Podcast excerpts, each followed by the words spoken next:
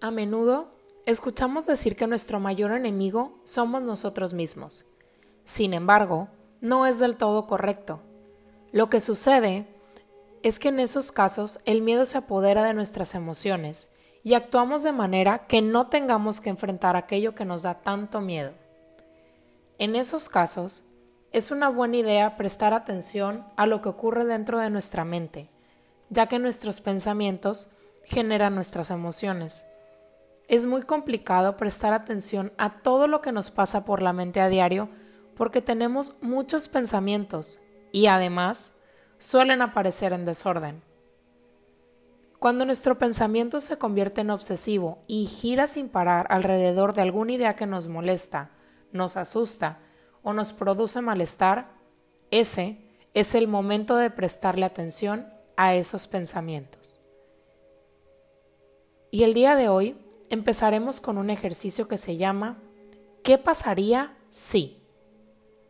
Para este ejercicio, escribe todo lo que tengas en la mente en el mismo momento en que se presente el huracán de pensamientos. Vuelca todo lo que piensas en el papel, hasta que consideres que ya no tienes nada más que escribir. Aquí, tal vez sientas un poco de resistencia al poner la primera palabra.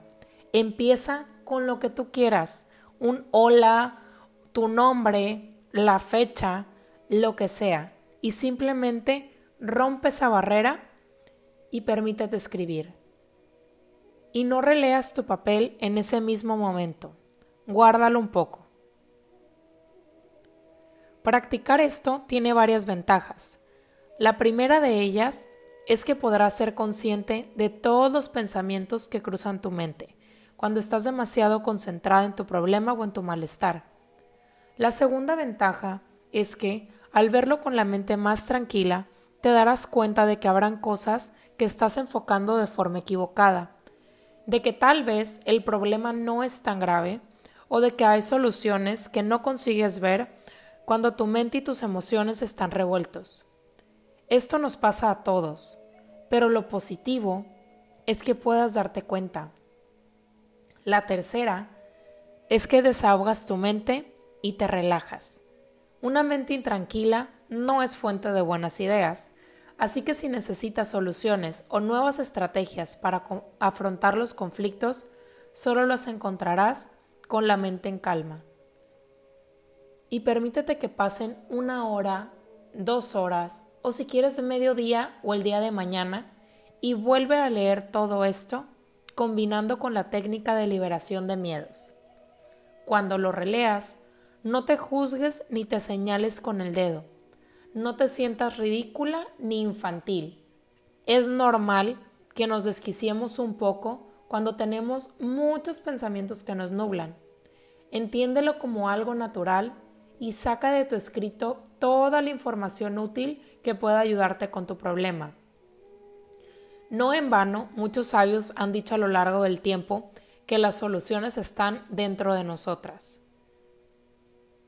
Y solo podemos conocernos y amarnos tan profundo y con tantas ganas como nos hemos permitido conocernos y entrar a ese espacio interno.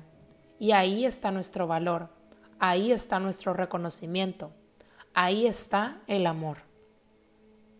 Y el amor propio tiene la posibilidad de cambiar no solo tu vida, sino todo el mundo. Si todos aprendiéramos a amarnos incondicionalmente, sin duda podríamos hacer un mundo mucho más armonioso. Cada que te permitas profundizar más en este camino de amor propio, vas a poder darte cuenta que tus relaciones son más intensas y profundas y empezarás a notar que te permites sentirte amada porque realmente crees que eres amada porque todo comenzó contigo, todo comenzó en ti. No necesitas arreglo, no eres diferente. Eres muy especial, pero no requieres atención especial. Todas somos iguales, todas estamos completas, todas somos perfectas y somos perfectamente imperfectas. Y ahora, ¿qué pasaría si y encuentre esa respuesta en ti. Gracias por estar aquí Gracias por estar para ti.